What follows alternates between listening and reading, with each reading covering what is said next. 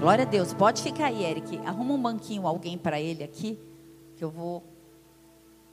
Agora eu vou usar da sua adoração hoje. Você pode ficar aí. Glória a Deus. Pode se assentar, igreja. Tem alguém feliz aí? Glória a Deus. Gente, que saudade de estar aqui. Parece que eu tirei férias de um ano e meio, mas foi só 23 dias.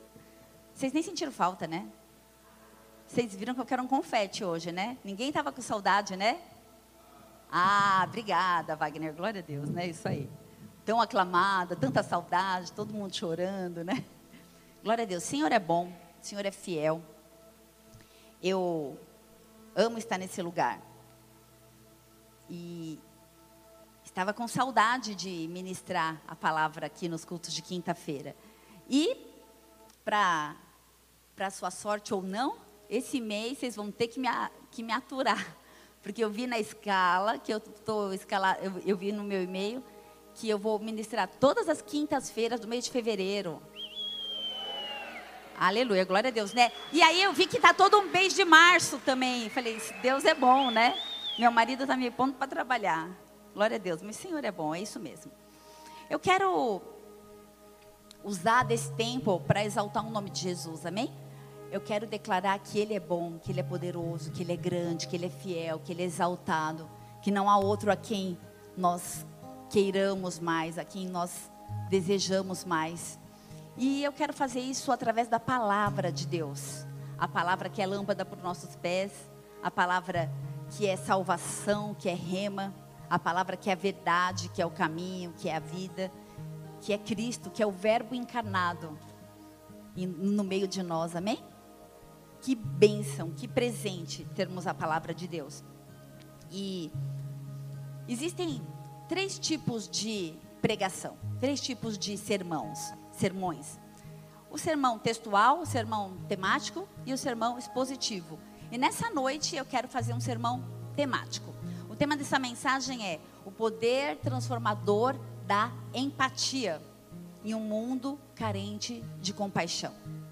Eu acho que um tema como esse mexe com a gente, talvez um pouco com a nossa curiosidade.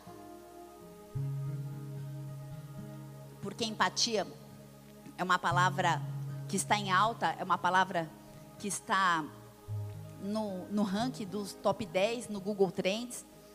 Então, não apenas porque tem sido alvo de pesquisa na mídia secular, mas porque é importante, porque Jesus enfatizou que é importante, que seria, importante que nós fôssemos empáticos.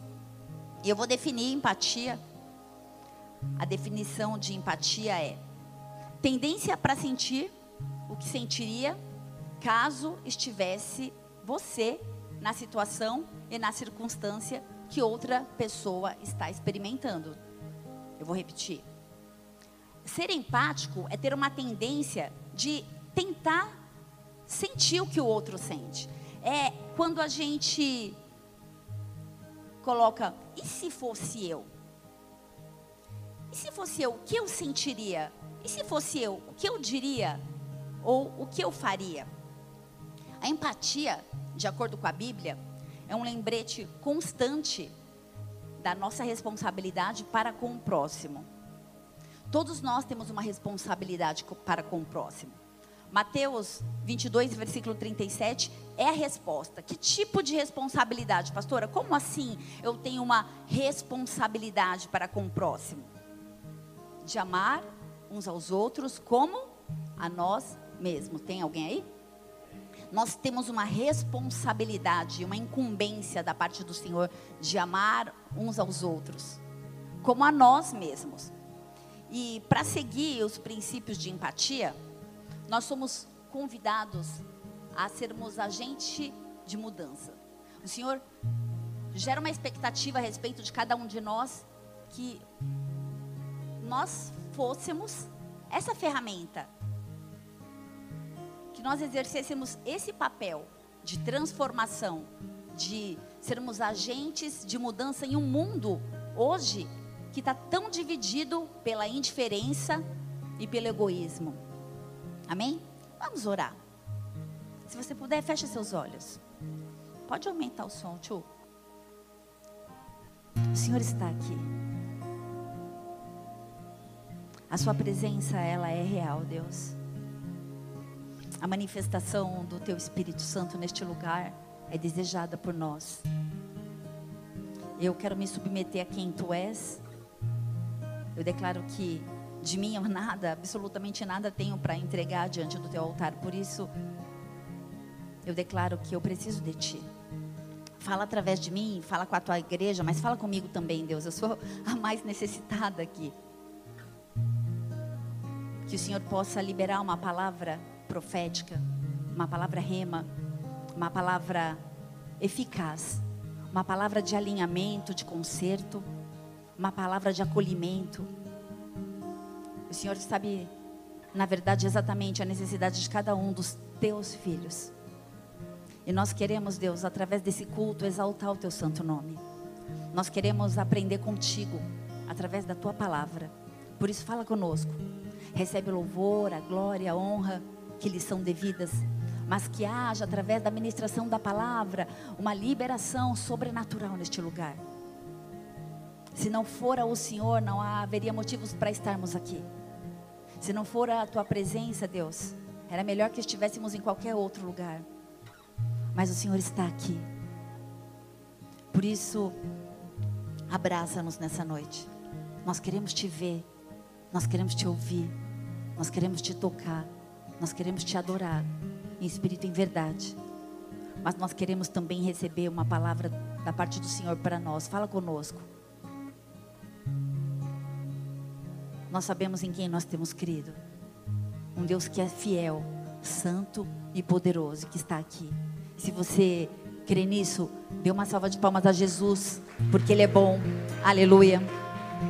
Se for para Jesus, você pode bater mais forte. Aleluia, aleluia, aleluia.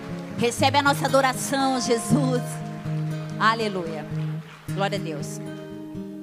Mateus 25, eu queria compartilhar com você, do versículo 31 até o 46. A palavra de Deus diz assim: E quando o filho do homem vier em sua glória, e todos os santos anjos com ele, então se assentará no trono da sua glória. E todas as nações serão reunidas diante dele e apartará uns dos outros, como o pastor aparta dos bodes as ovelhas. E porá as ovelhas à sua direita, mas os bodes à esquerda. Então dirá o rei aos que estiverem à sua direita: Vinde, benditos de meu pai. Possui, pois, a herança do reino que vos está preparado desde a fundação do mundo. Porque eu tive fome deste-me de comer. Eu tive sede e deste-me de beber. Eu era estrangeiro e hospedaste-me. Estava nu e vestiste-me. Adoeci e visitaste-me. Estive na prisão e foste me ver. Então os justos lhe responderam, dizendo: Senhor, quando te vimos com fome e te demos de comer, ou com sede e te demos de beber? E quando te vimos estrangeiro e te hospedamos, ou nu e te vestimos? E quando te vimos enfermo ou na prisão e fomos ver-te? E respondendo o rei, lhes dirá: Em verdade, vos digo que quando o fizestes a um desses pequeninos irmãos, a mim o fizestes. Faz uma pausa aí. Existem irmãos pequeninos aqui nessa noite? Amém? Não sei você, mas eu sei que eu sou. Se você tem fé, fala amém. Amém. Então dirá também aos que estiverem à sua esquerda: Apartai-vos de mim, malditos, para o fogo eterno, preparado para o diabo e seus anjos. Porque eu tive fome, não me deste de comer, eu tive sede, não me deste de beber, sendo estrangeiro, não me recolheste. Estando nu, não me vestiste. E estava enfermo, e na prisão não me visitou. Então eles também lhe responderão, dizendo: Senhor, quando te vimos com fome, ou com sede, ou estrangeiro, ou nu, ou enfermo, ou na prisão e não te servimos? Então lhe responderá, dizendo: Em verdade vos digo que quando a um destes pequeninos não fizestes, também não fizeste a mim.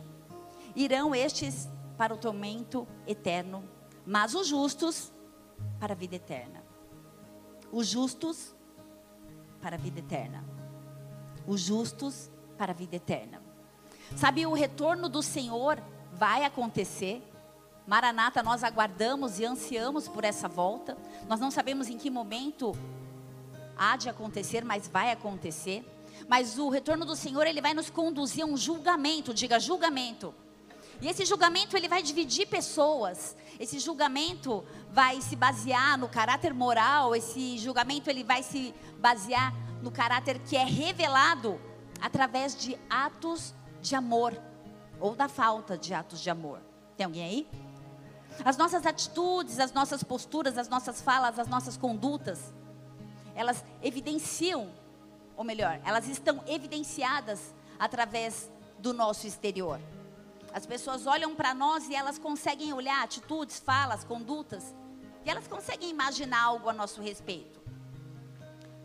Quando as pessoas olham para nós e veem nosso modo de viver, e nós demonstramos a justiça de Deus naquilo que nós fazemos, falamos, ou a injustiça.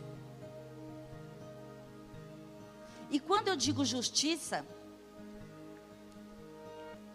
eu não sei o que vem na sua mente, mas todos nós temos um padrão daquilo que é bom e não é, daquilo que é ético, daquilo que é justo, do que é ideal ou do que é, do, ou do que é inadequado. Tem alguém aí? Sim ou não? Cada um de nós, quando pensa, às vezes o que eu acho ético, talvez a Karina não ache. Talvez você possa dizer assim, pastora, mas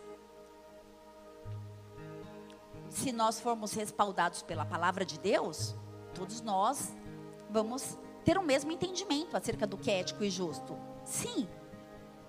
Mas essa justiça ela vai além da palavra de Deus. Essa justiça ela vai além também da Constituição. Essa justiça ela vai além também das nossas obrigações civis, morais e sociais. Tem alguém aí? Porque todos nós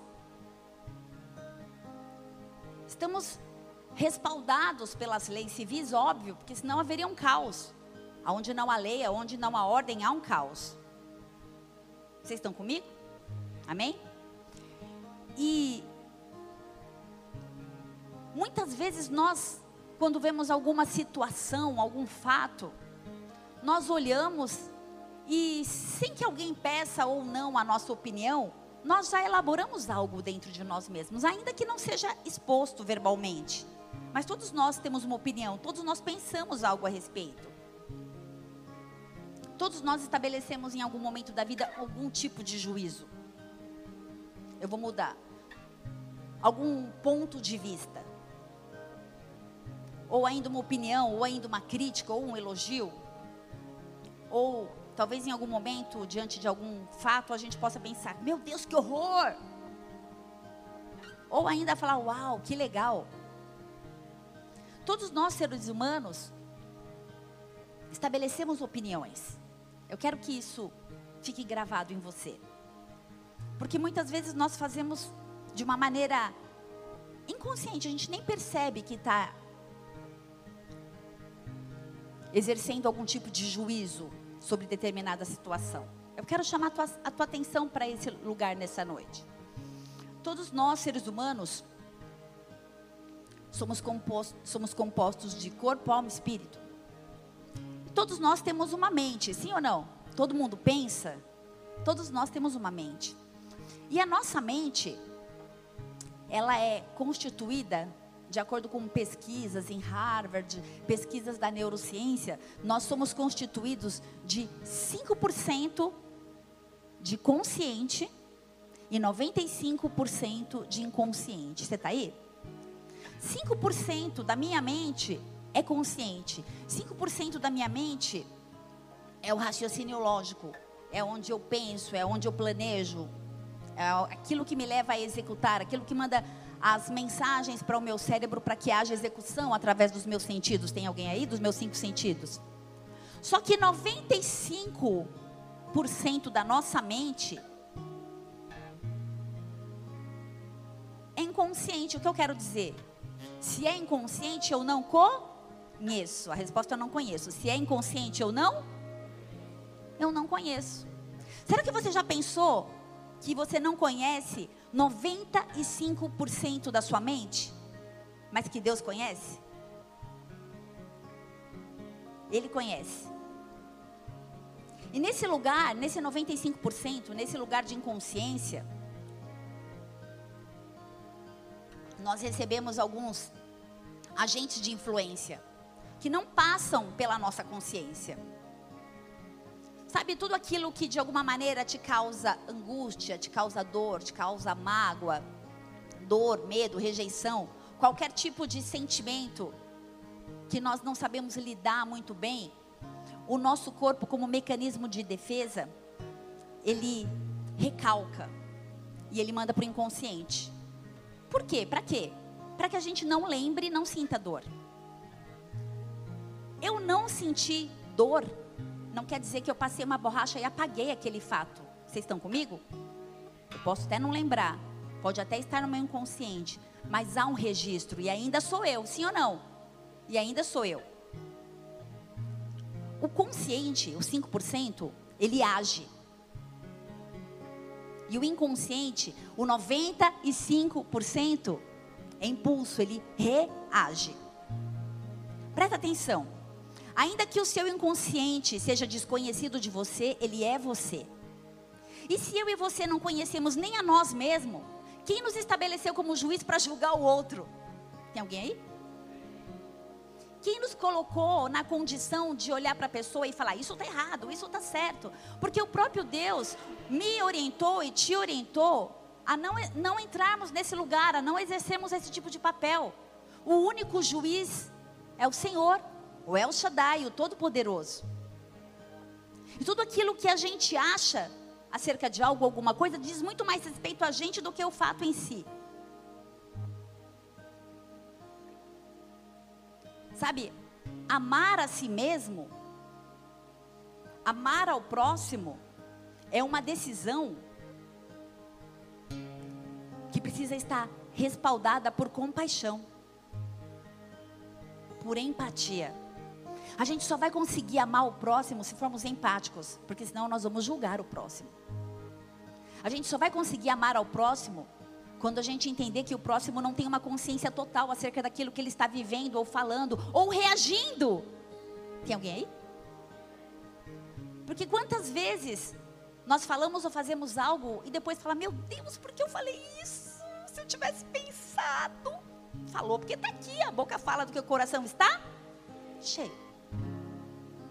Se eu tivesse pensado só um pouquinho, eu não tinha ofendido, eu não tinha ferido, mas reagiu. Eu estava com a nossa presbítera querida Ivani no começo do culto, ela me mostrou um vídeo bonitinho, onde tinha um rapaz tomando um café e um garçom esbarra naquele rapaz e derrama o café. E aí, aquele rapaz, ele traz essa mensagem. Amanhã eu vou postar esse vídeo. Ele traz uma mensagem e fala assim: Você sabe por que derramou o café? Aí alguém fala: ah, porque alguém esbarrou em você. Não, porque dentro da xícara tinha café. Cada um entrega aquilo que carrega. O que a gente está entregando? Aquilo que está dentro. Tem alguém aí? Então, nós estamos chegando, estamos chegando juntos a uma conclusão de que nós não somos senhores de nós. Existe algo em mim, existe algo em você, existe algo no outro que é desconhecido. E as boas obras elas não produzem um bom caráter. Mas um bom caráter produz boas obras. O que eu quero te dizer? Filipenses 2, versículo 1. Coloca para mim, por favor, Pati. Portanto, se algum conforto, gostei dessa versão. Portanto, se algum encorajamento em Cristo, se algum consolo de amor, se alguma comunhão no espírito, se alguma afeição e compaixão, completai a minha alegria tendo o mesmo modo de pensar. Uau, é difícil. Quem, como a gente vai ter o mesmo modo de pensar de todos? O mesmo modo de pensar, o mesmo amor, um só espírito e uma só mente.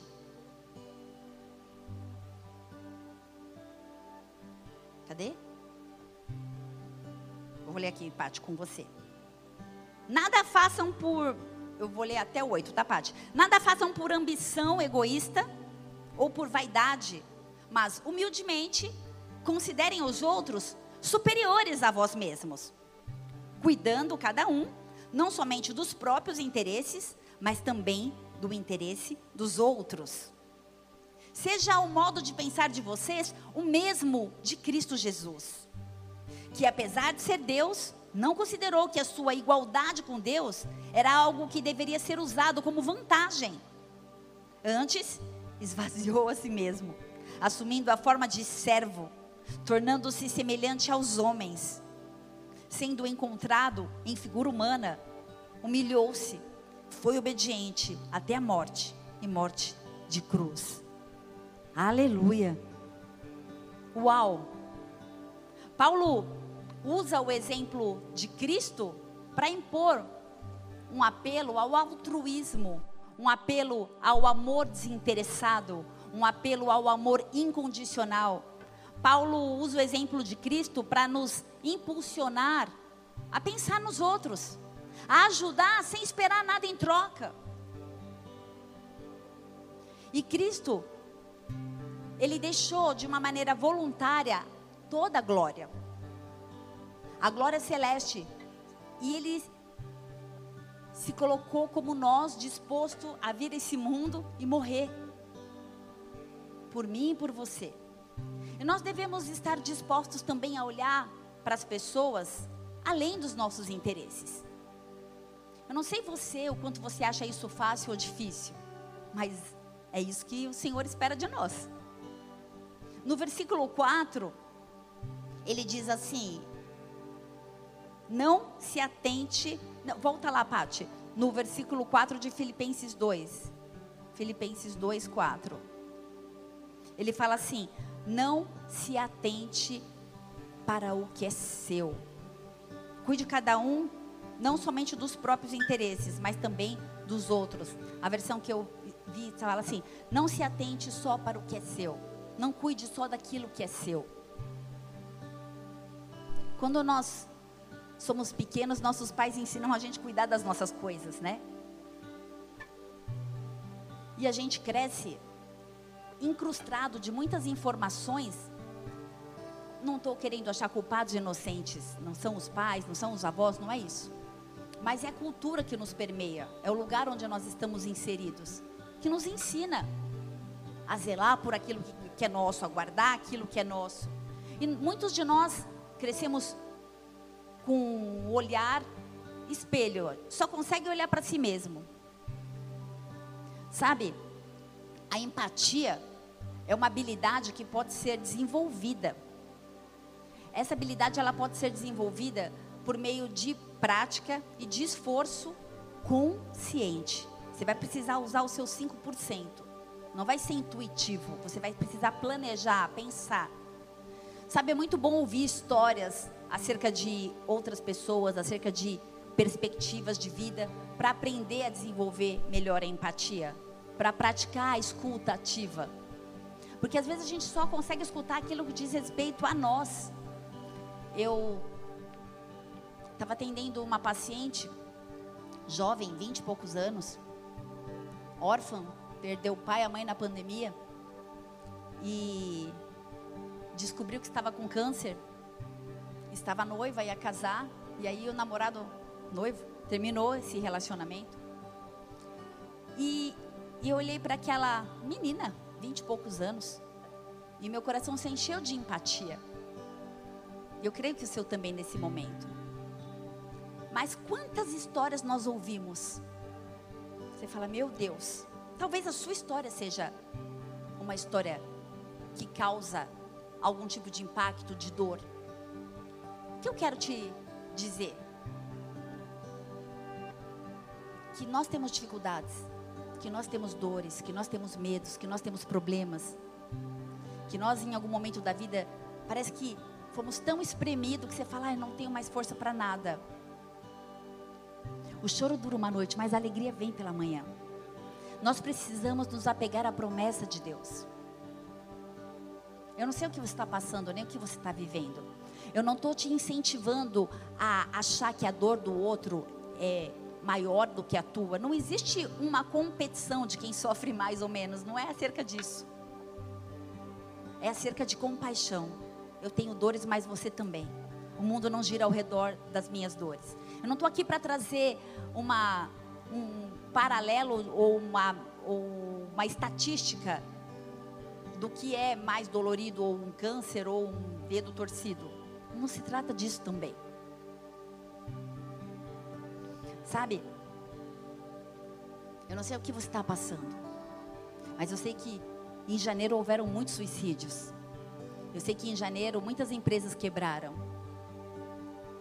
Muita coisa está acontecendo ao nosso redor. E a gente precisa permanecer. Talvez muita coisa esteja acontecendo com você nesse momento. Talvez muita coisa esteja acontecendo na sua família.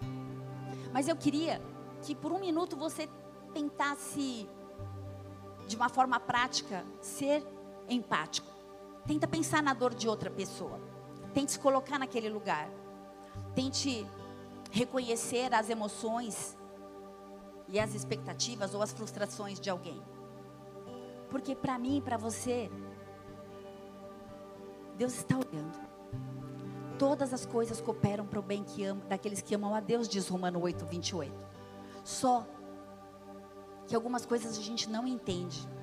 A gente não entende o agir de Deus. Ainda que eu e você possamos ter a sensação de que perdemos o controle, o Senhor jamais. Ele trabalha por aqueles que nele esperam. E eu e você precisamos nos fundamentar nisso. Isaías 58, versículo 10, fala: Se abrires a tua alma ao faminto, e fartares a alma aflita, então a tua luz nascerá nas trevas, e a tua escuridão será como o meio-dia. E o Senhor te guiará continuamente, e fartará a tua alma em lugares áridos, em lugares secos. O Senhor fartará a sua alma em lugares áridos, e Ele fortificará os teus ossos, e você vai ser como um jardim regado, como um manancial cujas águas nunca faltam. Aleluia. O que eu estou falando aqui? Eu estou falando que para Deus empatia é algo importante. Se nós abrirmos a nossa alma, se nós abrirmos a, a, as nossas emoções ao faminto, se nós fartarmos a alma daquele que está aflito, Ele nos recompensará. É interesse dele que a gente ame ao próximo. É interesse dele que haja um movimento de amor e de empatia para que a glória dele seja manifesta através de nós, para que o nome dele seja exaltado. O mundo hoje é marcado pela complexidade, pela diversidade, por muitas incertezas. As relações humanas hoje estão pautadas por competição, por individualismo, por falta de empatia. Não é fácil praticar empatia, porque a maioria das vezes a gente está olhando para a nossa própria dor.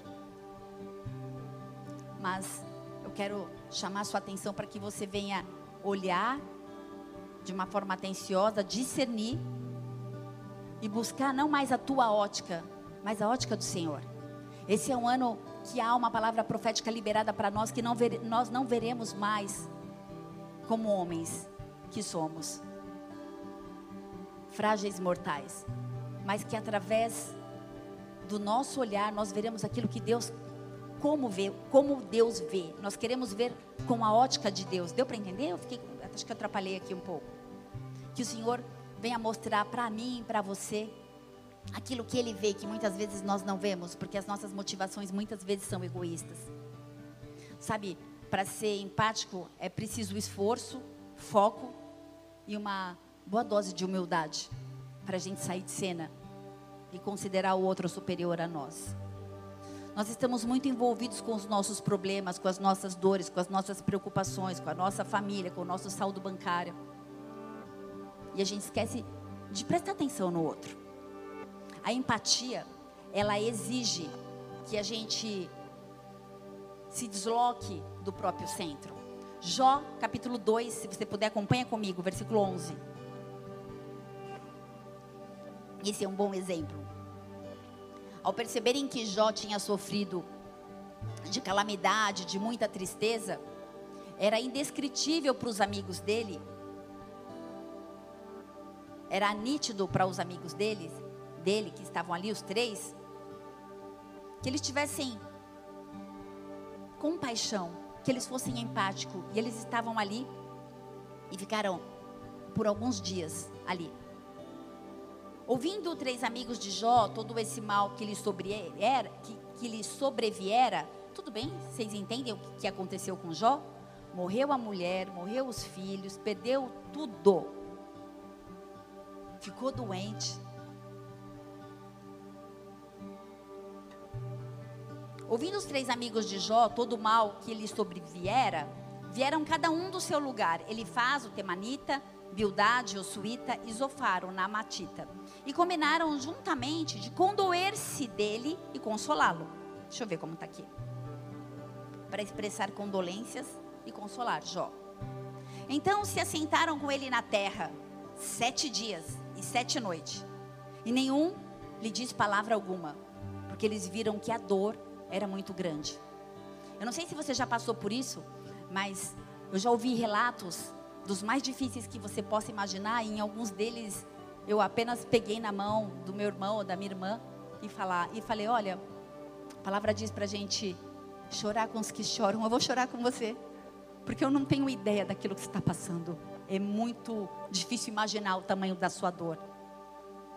Então, às vezes a pessoa só precisa falar.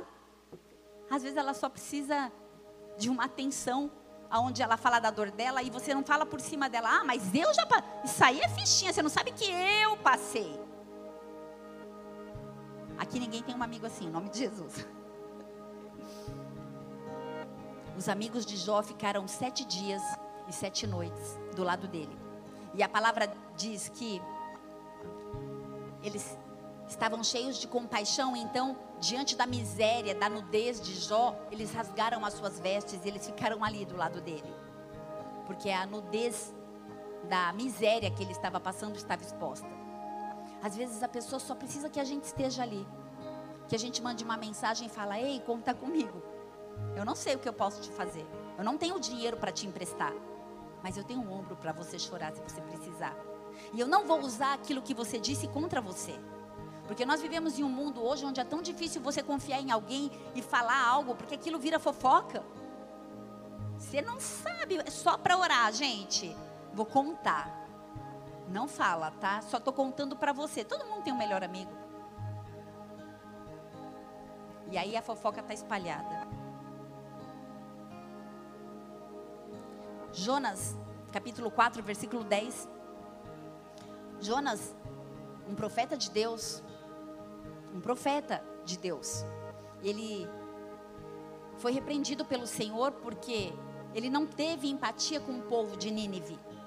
Em algum momento da chamada desse profeta, ele se empoderou de um senso de justiça.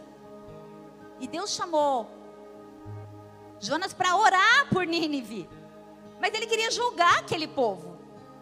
Sim, havia uma decadência moral. Sim, o povo de Nínive era pior do que Sodoma e Gomorra. A coisa estava feia sim. Mas quem te levantou como juiz? Também, né? Traiu a mulher, bebeu, usou droga, não sei o que lá, tá.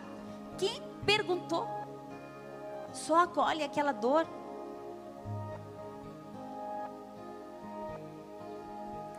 Deus tinha falado que estava enviando Jonas para aquela terra para ele profetizar a destruição, porque não tinha mais jeito mesmo para aquele lugar. Só que quando Jonas chegou lá, o povo se arrependeu. Eles falaram: Eu me arrependo, eu não quero mais viver isso. E sabe o que aconteceu? Em vez dele se alegrar com o pecador arrependido, ele queria que Deus mandasse fogo e queimasse todo mundo. Quantas vezes a gente age assim? A gente não fica feliz quando Deus perdoa alguém. Ah, eu passei por tanta coisa, essa pessoa vem e já está vivendo tudo isso. Ei! Teve gente que falou que estava com saudade do meu ei.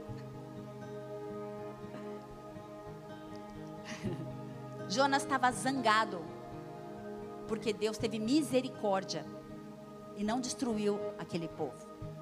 E o Senhor disse no versículo 11: Mas em Nínive há mais de 120 mil pessoas, e essas pessoas não sabem discernir o que é mão direita, o que é mão esquerda. Lá tem muito gado, isso que tem muitos animais.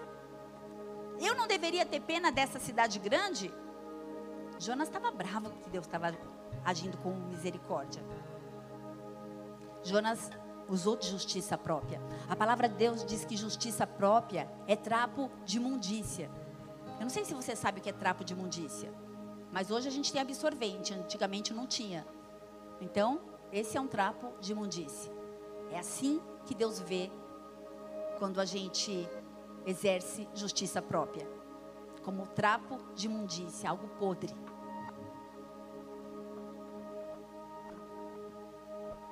Empatia não é concordar. Havia sim um erro, havia sim pecado. Mas empatia é se pôr no lugar. Por que aquelas pessoas agiam assim? Como foi a educação daquela pessoa? Como foi a criação daquela pessoa? O que ela viveu até chegar onde ela está? Por que ela é tão rancorosa? Por que ela é tão amargurada? Porque ela tem sempre uma palavra dura. E a gente rotula as pessoas sem ter ideia daquilo que ela viveu até ali. Mas nessa noite o Senhor vai nos encher de empatia, amém? Em nome de Jesus. Sabe, empatia é compreender, é respeitar mesmo discordando. Aquele que não tem empatia é aquele que bate na mesa e fala assim: cada um com a sua opinião. Sim, isso é um fato, cada um com a sua opinião, sim. Mas saiba que aquele que é um separatista, aquele que briga pelo direito da própria opinião, não vive o ensinamento bíblico, que é compaixão, que é perdão.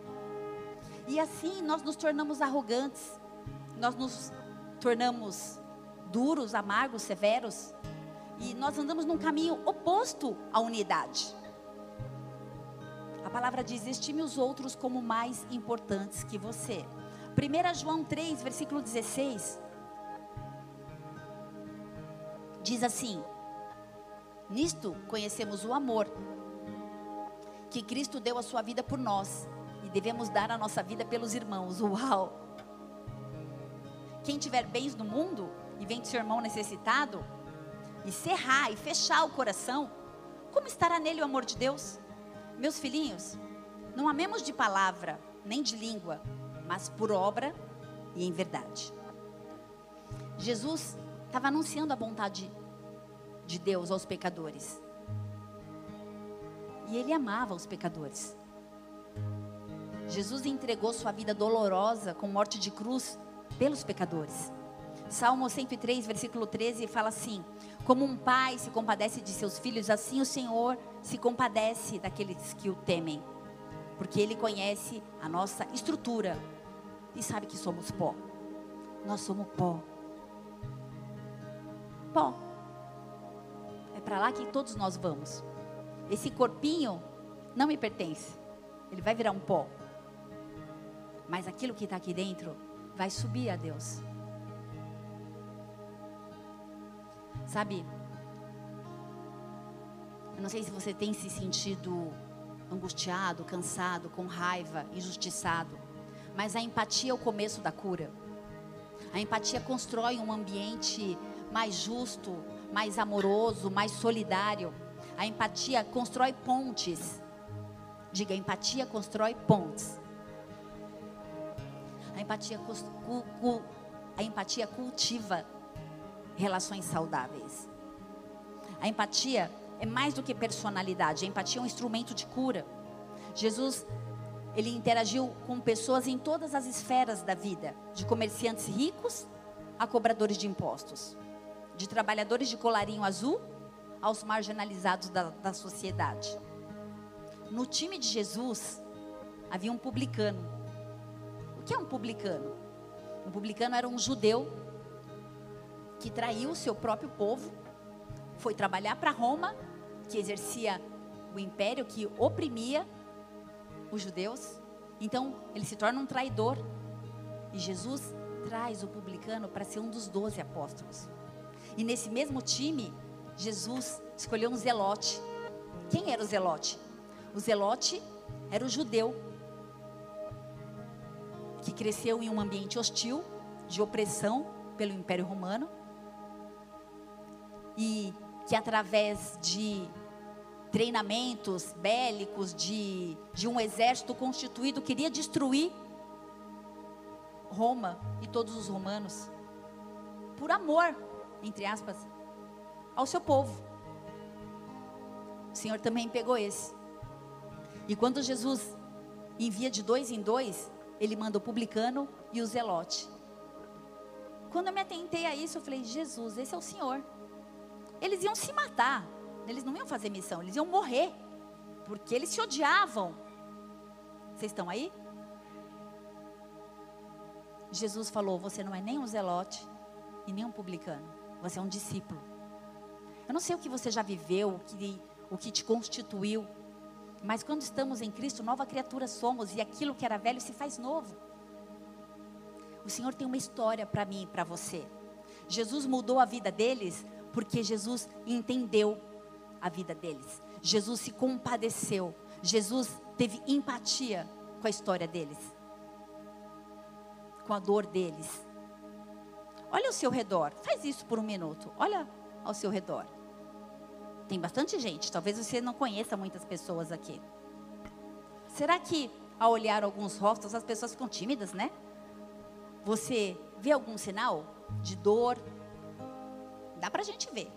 De solidão, de depressão, de medo, de insegurança, de tristeza. Será que a gente consegue observar quem está ao nosso redor? A gente está preocupado demais com a gente. Enquanto você observa, eu vou pedir para te colocar um vídeo e eu já vou encerrar o culto, tá? Mais alguns minutinhos. O Senhor está aqui.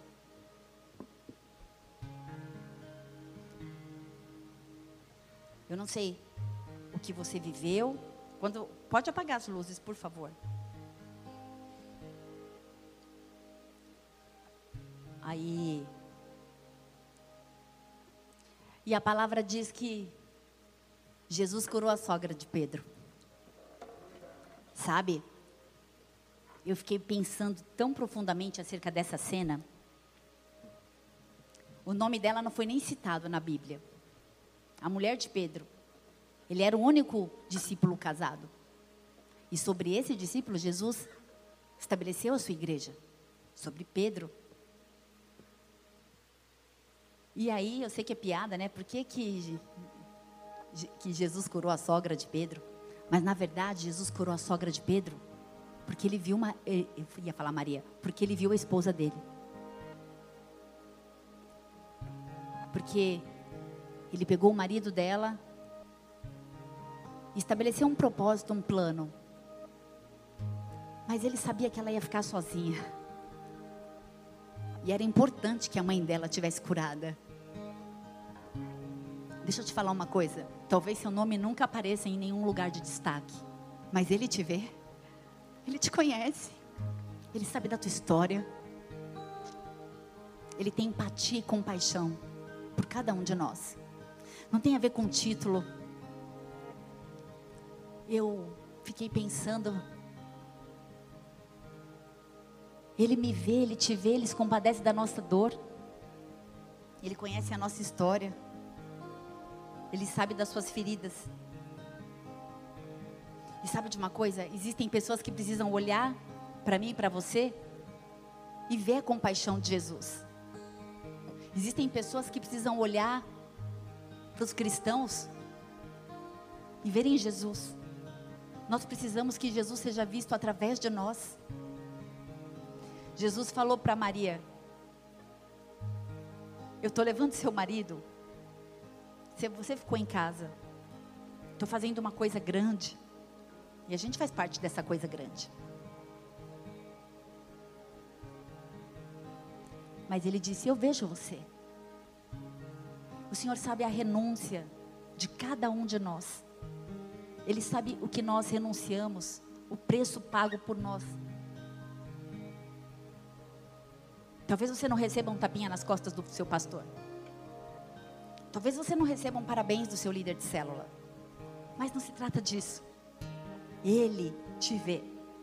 Ele te conhece. Ele se compadece da sua história e da minha também. E Ele nos chamou para sermos cheios de uma compaixão, sermos cheios de uma empatia por aqueles que a gente não conhece, para que eles vejam o Senhor através de nós.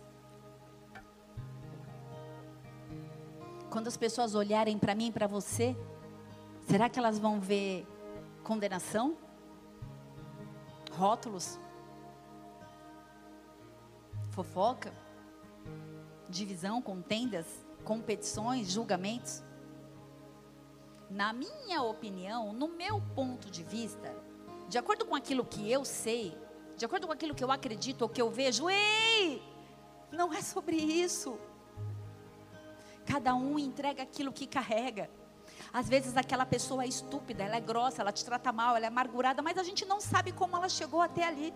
A gente não sabe como ela foi constituída. A gente sabe que ela só sabe 5% acerca dela. E naqueles 95% deve ter tanta dor, tanta mágoa, tantas feridas. E nem ela mais lembra. Se espremer, o que, que vai sair de dentro? Não cabe a nós julgar. Esse não foi o nosso papel, nunca foi. Nós não temos total conhecimento nem acerca da gente mesmo. 5% só a gente conhece acerca da gente mesmo. A pontinha do iceberg. Se a gente não conhece nem a gente mesmo, quem nos chamou para julgar o outro? As pessoas precisam de mais compaixão. Nós precisamos de ser mais compassivos, porque isso faz parte daquilo que o Senhor disse, vai e pregue o Evangelho. E se preciso for, talvez use palavras.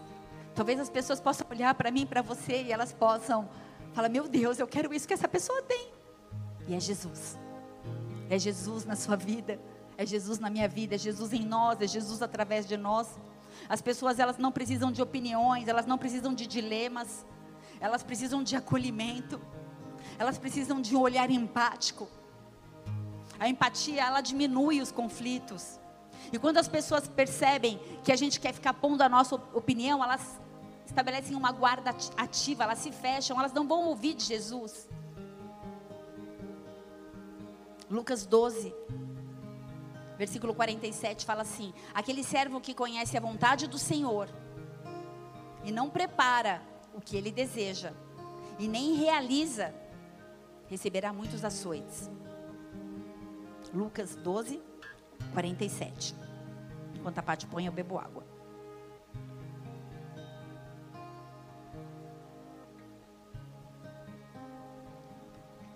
Aquele servo que conhece a vontade do Senhor e não prepara o que ele deseja, nem o que realiza, receberá muitos açoites.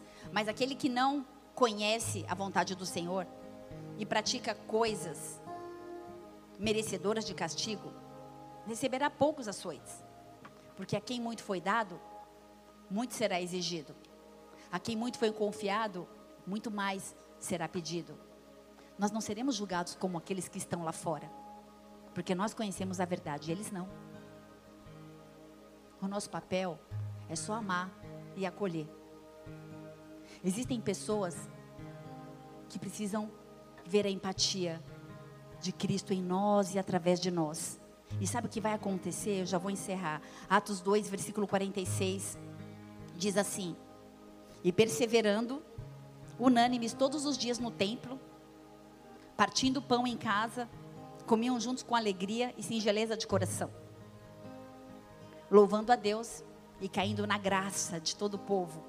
E todos os dias o Senhor acrescentava à igreja aqueles que deveriam de ser salvos. Quando as pessoas reconhecerem a empatia de Cristo em nós e através de nós, elas serão atraídas para nós. Quando as pessoas verem que nós estamos dispostos a amá-los sem condená-los, elas nos convidarão para participar das suas vidas. Elas nos darão a chance de fazer a diferença, de dar o testemunho de tudo que Ele fez e faz nas nossas vidas todos os dias no templo e em casa, perseverando unânimes. Havia unidade, havia união. No partir do pão, na mesa, com alegria. E a igreja caiu na graça do povo. Todos os dias o Senhor acrescentava aqueles que se haviam de ser salvos. Nós precisamos cair na graça do povo. As pessoas precisam olhar para nós e precisam falar: Ei, eu quero ir nesse lugar. Ei, eu desejo estar nesse lugar. Ali tem algo diferente. As pessoas precisam olhar para nós e desejar ser como nós. Jesus ele se, ele se preocupava profundamente com as necessidades e com os desejos dos outros. Ele se importa com você. Ele te vê. Baixa sua cabeça, fecha seus olhos. Nessa noite eu quero fazer um apelo diferente. Porque nós somos a igreja. Nós somos os representantes de Cristo aqui na terra. Que nós possamos ver o próximo com olhar empático e de compaixão. Que nós possamos olhar ao próximo da mesma forma que o Senhor vê. Que não haja mais no meio de nós achismos, opiniões, julgamentos, falatórios acerca do outro. Não importa o que você acha acerca de Fulano ou Beltrano. O Senhor te vê e Ele vê ao outro também. Ele te vê e Ele vê o próximo. Que nesse ano, Deus, nós possamos viver de acordo com a ótica dele.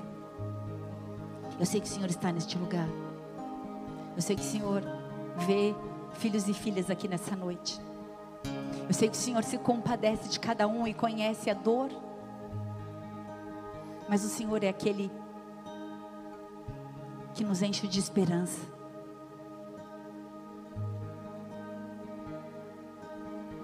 Cristo em mim, a esperança da glória. Que haja uma liberação de Jesus neste lugar. Que o nosso coração venha a ser desejoso pela presença dEle. Nós queremos te conhecer. Nós queremos ser a igreja que cai na graça do povo. Não se trata de quantidade, se trata de qualidade. Se trata de um coração quebrantado e contrito, porque é isso que alegra o nosso Senhor.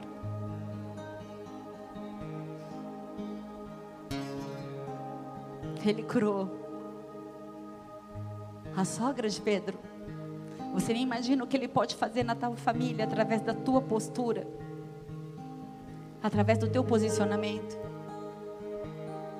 Ele te conhece e te chama pelo nome. Talvez muitos não conheçam o seu nome, mas ele conhece. E nessa noite, ele diz: quanto mais é dado, mais é cobrado. E o que Ele cobra de mim e de você é um posicionamento de devoção, de reverência, de temor, de submissão à palavra de Deus, ao plano de Deus, ao propósito de Deus. Não se perca, não se distraia, não se canse. Aquele que, que começou a obra é fiel para completá-la. E Ele te vê. Ele te vê. Eu quero encerrar esse culto adorando ao Senhor.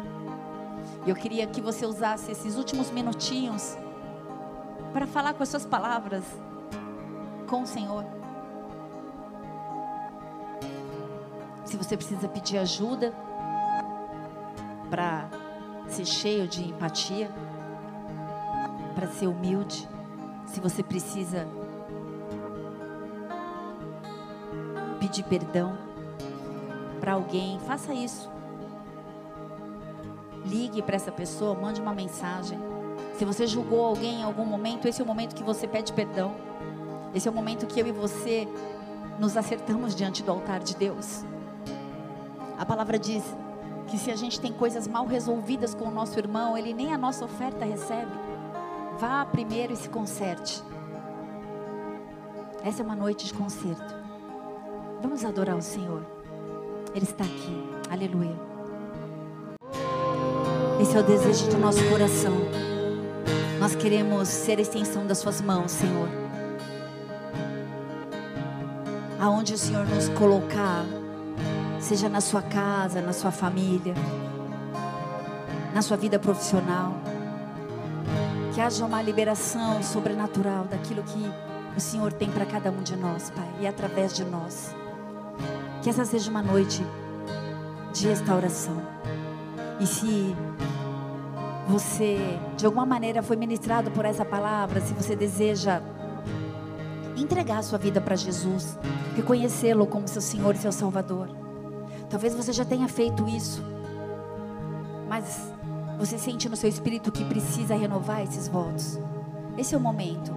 Aí no seu lugar, levante suas mãos e repita essa oração. Diga: Jesus, Jesus, nessa noite, nessa noite eu declaro eu declaro que mais uma vez que mais uma vez eu quero reconhecê-lo quero reconhecê-lo como meu único como meu único e suficiente e suficiente Senhor e Salvador. Senhor e Salvador. Jesus Jesus é o meu único é o meu único e suficiente suficiente Senhor e Salvador. Senhor e Salvador. Coloque as suas marcas em mim. Coloque suas marcas em mim. Coloca olhar misericordioso Coloca o olhar misericordioso e empático. e empático. Eu recebo o teu perdão Eu recebo o teu perdão e eu quero perdoar e eu quero perdoar aqueles que de alguma maneira me feriram. aqueles que de alguma maneira me feriram. Eu não quero mais julgar pessoas. Não quero mais julgar as pessoas. Eu quero ter empatia.